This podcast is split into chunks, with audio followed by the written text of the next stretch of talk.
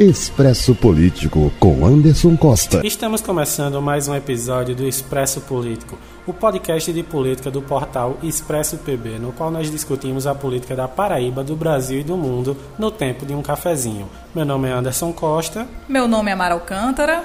E hoje nós vamos discutir um tem, uns temas assim que são palpitantes, que são muito interessantes, e são animados porque essa é uma semana realmente para se estar animado ou não. Finalmente chegamos na reta final das eleições municipais de 2020. A gente já estava cansado de toda semana que está comentando sobre esses imbróglios entre os candidatos, campanha que vai, campanha que vem, quem está com, quem tá elegível, quem está inelegível, qual é a pesquisa fake, qual é a pesquisa de verdade. E finalmente a gente vai tentar se resolver, porque tem João Pessoa e Campina Grande, que ainda perigam ir para o segundo turno. Então a gente vai continuar falando sobre isso. Mas na maioria dos municípios paraibanos não tem segundo turno, né, gente? Então hoje, esse domingo, a gente espera já resolver esse problema nosso. E aí a gente já começa com uma coisa assim bem grave que vem acontecendo no nosso estado, que é o uso de panfletos, de folhetos apócrifos para atacar algumas candidaturas. Nós tivemos isso no interior contra a candidatura do prefeito Jarque, Dr. Jarques Lúcio. E aqui na capital nós também tivemos dois candidatos que foram atacados por folhetos apócrifos, que foram os candidatos Cícero Lucena e Nilvan Ferreira. Os dois tiveram seus nomes associados em panfletos que não tiveram autoria divulgada e que prometeram inclusive entrar na justiça para responderem a esses ataques. Exatamente, Anderson. E para quem não entendeu, um panfleto apócrifo é um panfleto cuja autoria é desconhecida. Então qualquer pessoa poderia ter criado esses panfletos, distribuiu em praticamente toda a cidade e ficou por isso mesmo. Não tem a sua autoria revelada, é um panfleto anônimo. Só que o que a gente sabe é que se você está criando aquele material de divulgação, dinheiro foi investido. E se dinheiro foi investido em determinada campanha, ele precisa ser declarado. Então, assim que, apurar, assim que for apurado de quem é a autoria desses panfletos e vai ser revelado sim, muitas pessoas vão ter que se explicar perante a justiça, vão ter que responder a processo pela divulgação desses panfletos. Não é terra de ninguém não, a que se fez é que se paga. E aí a gente já vai puxando essa questão da inelegibilidade que você citou, porque um dos principais nomes desse pleito que está disputando a Prefeitura Municipal de João Pessoa, pelo menos segundo o TSE, estaria inelegível. Estou correto, Amara? Exatamente. Ainda temos algumas candidaturas que a gente não sabe se vai contabilizar os votos da urna ou se não vão contabilizar a gente ainda está decidindo, a gente não, né? A justiça ainda está decidindo o que, que vai, o que, que vem nessas candidaturas. Temos a questão do Ricardo Coutinho, que segue inelegível, segue elegível. Fábio Tairone em Patos também está com a candidatura. Sem uma decisão, a gente vai esperar o resultado das urnas e o resultado da justiça também. E aí a gente mantendo essa questão da disputa aqui em João Pessoa, a gente tem uma questão assim extremamente grave, um, um fato assim a se lamentar que é a divulgação de uma pesquisa falsa, Mara. Exatamente. No tempo das fake news, no tempo dos panfletos apócrifos, também temos a divulgação de pesquisas falsas, Fake. que são pesquisas que não estão registradas no Tribunal Superior Eleitoral, no Tribunal Regional Eleitoral, não tem nenhuma comprovação. E alguns candidatos até colocaram nas suas redes sociais, a exemplo do candidato Valber Virgulino à prefeitura daqui de João Pessoa, que colocou uma, uma suposta pesquisa na qual ele estaria na frente das intenções de voto, com 23%. O instituto que aparece na imagem como sendo o Instituto de Pesquisas que estaria realizando aquela apuração, que estaria trazendo aqueles números, bem, ele se pronunciou nas redes sociais e disse que o IPESP se pronunciou nas redes sociais e disse o seguinte: não fizemos nenhuma campanha recentemente na, na cidade citada. Ou seja, não é só uma campanha, não é só uma pesquisa não registrada, é uma pesquisa que sequer aconteceu, porque o instituto que está ali na, na, imagem disse, ó, não fez pesquisa nenhuma. Eles sequer saíram às ruas para perguntar às então, pessoas. Que número é aquele? Com qual intenção o candidato divulgou aquilo? Alguém passou para ele e fez ele cair nessa pegadinha de má fé? Temos aí essas questões para serem respondidas. Eu acho que assim, se alguém deu, passou esse valor para ele, esses dados para ele, primeiramente, se ele acreditou em uma informação que foi passada para ele por qualquer pessoa, seria de um amadorismo que já seria suficiente para demonstrar que ele não estaria preparado para um pleito desses. Porque eu acredito que qualquer informação que venha a ser divulgada por um candidato que está disputando uma capital do nosso, no caso a capital do nosso estado, ele tem que só repartilhar, ele só, tem que, ele só pode compartilhar material que lhe venha a ser passado por pessoas da sua equipe e pessoas de extrema confiança. E Valber não é nem iniciante, ele não é um outsider. Ele já é deputado há alguns anos, já entende mais ou menos como funciona a política. Ele deveria ou ser melhor assessorado, ou ele deveria confiar Deveria mais ter, pouco. assim, um pouco mais de desconfiômetro, né? É, vamos ver aí o que é, ele ainda não se pronunciou nas redes sociais dele. A gente está aí aguardando para ver o que é que ele vai responder sobre isso. Mas nem tudo são coisas também a se lamentar na política estadual, Amara. Tem coisas assim que eu poderia dizer que se não são assim. A política daqui da Paraíba e o entretenimento parece que estão de mãos dadas. Temos dois episódios para comentar nesse podcast, não é mesmo, pois, Anderson? Pois é, uma política muito artística essa nossa política paraibana. Apesar de que os nomes envolvidos nessas duas, nesses dois fatos não são nomes di diretamente ligados a movimentos culturais, não são artistas propriamente ditos que. Mas os dois caíram na internet, viralizaram, como a gente chama, mas um teve um. Cada um teve uma repercussão teve diferente. uma repercussão. Tem um que repercutiu legal, caiu no gosto do povo, o pessoal achou engraçado e o outro foi rechaçado. A gente vai começar a destrinchar esses dois casos agora. Bem, vamos primeiro pelas notícias boas, né? Notícias boas, eu acho que elas deveriam chegar primeiro. Então, assim, o candidato Miquica Leitão, ele teve a sorte de viralizar e ser muito é, elogiado pela forma com, qual, com a qual ele dançou ao lado de companheiros, de apoiadores de campanha, num momento assim mais descontraído, em que ele fez uns passinhos assim que, na minha opinião, não são assim passos de dança dignos de um Dirty Dancing, mas que Você foi longe, hein? Dirty Dance, cara. filmes da minha época. E mas assim, que tem sua beleza, tem tem é um é um vídeo que você assiste e pensa, se ele consegue dançar sem medo de ser julgado, por que, que qualquer pessoa não consegue? Anderson, você precisa se modernizar, assim como fez Miquica Leitão, que estava dançando o passinho. Ele não estava fazendo passinhos, ele estava dançando a dança conhecida como passinho, junto com jovens, muito irreverente, muito feliz fazendo aquilo ali. Inclusive, ele disse que vai transformar o passinho em patrimônio cultural daqui do estado. Diga aí, conseguiu muito apoio dos jovens que querem ter sua arte valorizada. E se modernizou, caiu no gosto popular, repercutiu nacionalmente, todo mundo adorou ali a dancinha, que se tá bem executado ou não, eu não posso julgar, porque eu também não sei dançar direito. Mas todo mundo gostou, caiu no, no gosto popular. Aí os vídeos do Miquica, se você quiser conferir, tem lá no expresspb.com.br. Se você quiser conferir, vá lá dar sua nota. É a dança dos políticos. Não é a dança dos famosos, mas é a dança dos políticos. E aí nós temos uma outra candidata, essa candidata à reeleição, que também esteve numa premiação cultural, na verdade. Elisa Virginia esteve no Prêmio Multishow, é isso, Amara? Esteve no Prêmio Multishow, fez uma participação muito especial no show da Ludmilla. Calma que a gente vai explicar. Peraí, mas Elisa e Ludmilla, elas não seriam rivais? Elas não se odeiam? Pois é. A gente lembra muito daquele episódio em que a vereadora Elisa Virginia chamou a cantora, rapper Ludmilla de criminosa. Disse que ela era uma traficante, que ela precisava estar presa. Isso porque a Elisa Virginia não estava muito satisfeita, muito feliz com um clipe da Ludmilla chamado Verdinha. E a Elisa Virginia entendeu que o clipe faz apologia às drogas, incentiva os jovens a entrarem no crime, a serem traficantes. E ela é contra aquilo, diz que os jovens não merecem ter esse tipo de tratamento, de, tratamento, de não... influência. Exatamente. Né? Disse que a Ludmilla teria que ser responsabilizada judicialmente. A Ludmilla rebateu a vereadora, chamou a vereadora de Xanamuxa, disse que a vereadora deveria receber, receber um processo na sua casa por uso de imagem.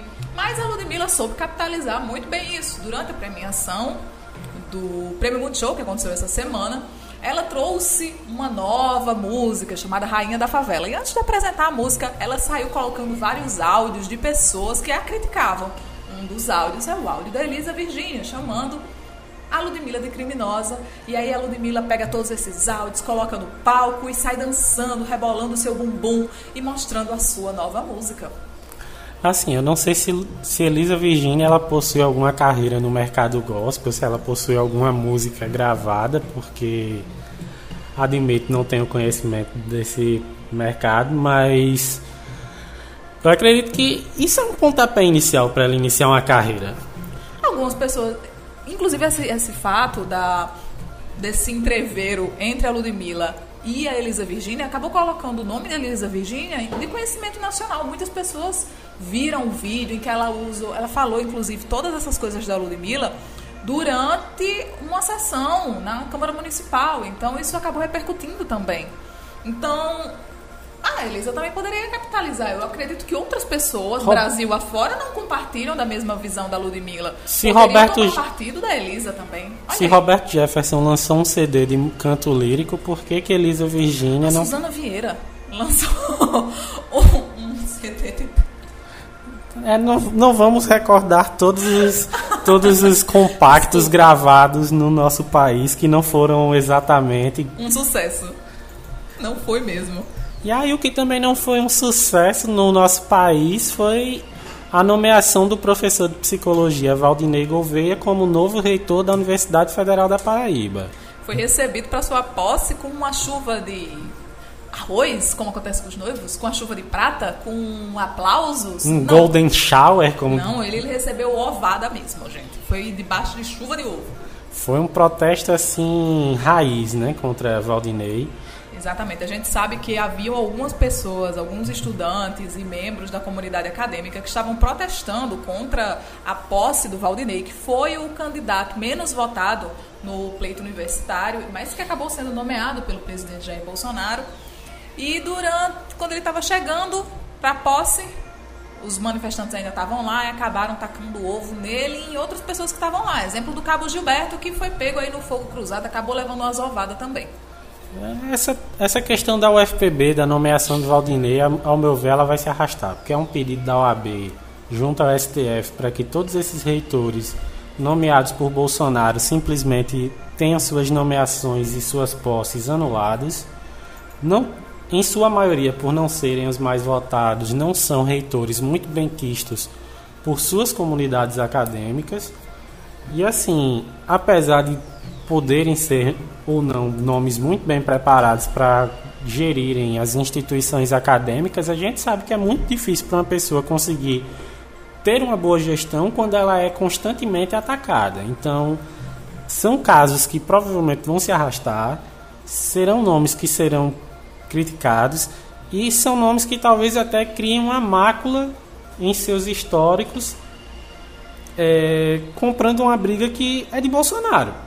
Exatamente. Mas aí que tá, o Valdinei ele já disse, a gente já trouxe aqui essa informação também, de que algumas pessoas recomendaram que ele renunciasse. Ó, você não é o mais votado, você não vai ser bem aceito, renuncie porque faça valer a escolha democrática. E ele disse que não, que não iria renunciar que quem escolhe é Bolsonaro, Bolsonaro escolheu ele e ele vai assumir sim a Universidade Federal da Paraíba.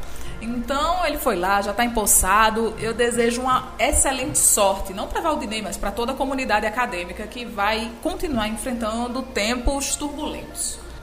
Para a gente poder encerrar essa nossa pauta aqui dessa sexta-feira, Mara, a gente, nós tivemos fatos divertidos, fatos assim que aqueceram o ânimo guerreiro de quem está mais com o olhar voltado para essa questão das eleições, mas semana passada nós já tivemos um fato triste que era o fato de que a Paraíba liderava um, não liderava, desculpe, mas ela estava entre os líderes de um ranking muito triste no Brasil, que era o ranking de maior número de candidatos mortos. Infelizmente, nosso estado viu esse número crescer ainda mais com a morte da vice-prefeita de Cruz do Espírito Santo, a Ellie Victor. A vice-prefeita, ela infelizmente faleceu com um câncer na boca, que ela já vinha enfrentando. Ela era candidata à reeleição e, assim, não a conhecia, mas é uma pena. Eu acho que, assim, sempre quando a gente perde uma pessoa, porque independente de questões políticas ou não, para as pessoas lá da cidade. Há que se lamentar a perda de uma pessoa. Sempre é a mãe de alguém, a filha de alguém, a tia de alguém, uma familiar que parte num momento que eu acho que todo político espera, que é o tempo das eleições, fica ali naquela expectativa de ver quem ganha, se seus aliados vão, se não vão, aquele contato com o povo. Infelizmente, é uma morte precoce e a gente se solidariza com todos os amigos e famílias da vice-prefeita. Outro fato a se lamentar, Mara, triste que nós tivemos no nosso estado foi o ataque sofrido pelo candidato à prefeitura de Santa Terezinha, município no sertão paraibano, Arimateia Camboim, que foi feito de refém no último final de semana, foi atacado, foi brutalizado, porque assim, para quem viu as fotos dele após esse ataque, ele ficou realmente gravemente ferido e ele teve que ser novamente internado esta semana, agora aqui em João Pessoa. Exatamente. Ele, te, ele foi agredido durante quase duas horas, a família dele foi feita refém, a família dele foi agredida também, a mãe dele, uma senhora idosa, foi agredida, a esposa dele. Ele foi a pessoa que sofreu mais na mão dos, dos criminosos e levaram carro, levaram joias, levaram dinheiro. Foi uma ação realmente orquestrada. A vítima era ele, não foi uma coisa assim ao acaso. É, ele foi brutalmente machucado, as imagens realmente são muito chocantes. Você também pode conferir isso no expresspb.com.br. E a gente fica um pouco chocado porque, como é uma coisa muito específica, a gente fica sem entender se aquilo dali foi uma, um crime pela questão financeira, de olho na questão financeira, ou se aquilo dali não foi uma tentativa política de quebrar esse candidato, de retaliar esse grupo político, algo nesse sentido as investigações seguem, a gente ainda vai saber direitinho o que aconteceu. Ele teve uma piora, teve que ser internado novamente. A gente deseja muita sorte ao candidato Arimatea, que ele tenha uma excelente recuperação e desejamos que a família dele passe da melhor maneira possível durante, por esse trauma também, porque toda a família teve junto com ele, além de ver o parente, esse, esse pai de família, passar por essa situação vexatória, horrível, também eles sofreram na pele as agressões dessa, desses criminosos. Desejamos também que a polícia continue o seu bom trabalho investigativo e que localize o mais rápido possível os responsáveis por essa situação. São fatos assim a se lamentar. Eu gostaria muito de que os fatos interessantes do nosso estado durante a semana fossem mais próximos aos fatos trazidos para a gente por Miquica Leitão do que esse tipo de notícia. E a gente encerra né, essa semana deixando, lembrando sempre aos nossos ouvintes que esse domingo nós teremos eleição.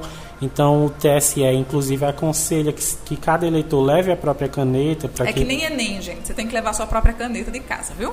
Eles vão disponibilizar canetas, mas eles indicam que a pessoa leve para diminuir o contato com o material que outras pessoas também terão contato. Aí é aquela questão, né? Todo mundo tem que ir de máscara, levar o em gel, leva a própria caneta distanciamento mínimo um do outro. Tem que levar o título de eleitor também, gente. Documento com foto. Lembrar onde é que é a sua sessão. Lembrar de anotar os números dos seus candidatos. Você sabe quem são seus candidatos já? Já escolheram quem são seus candidatos? Por favor, escolha. E lembre-se da coisa mais importante nesse domingo que você tem que levar seu, sua cidadania, seu senso do que é melhor para a sua cidade. Lembre-se de escolher bem o seu representante, porque pelos próximos quatro anos serão eles que estarão responsáveis por tudo o que acontece na sua cidade.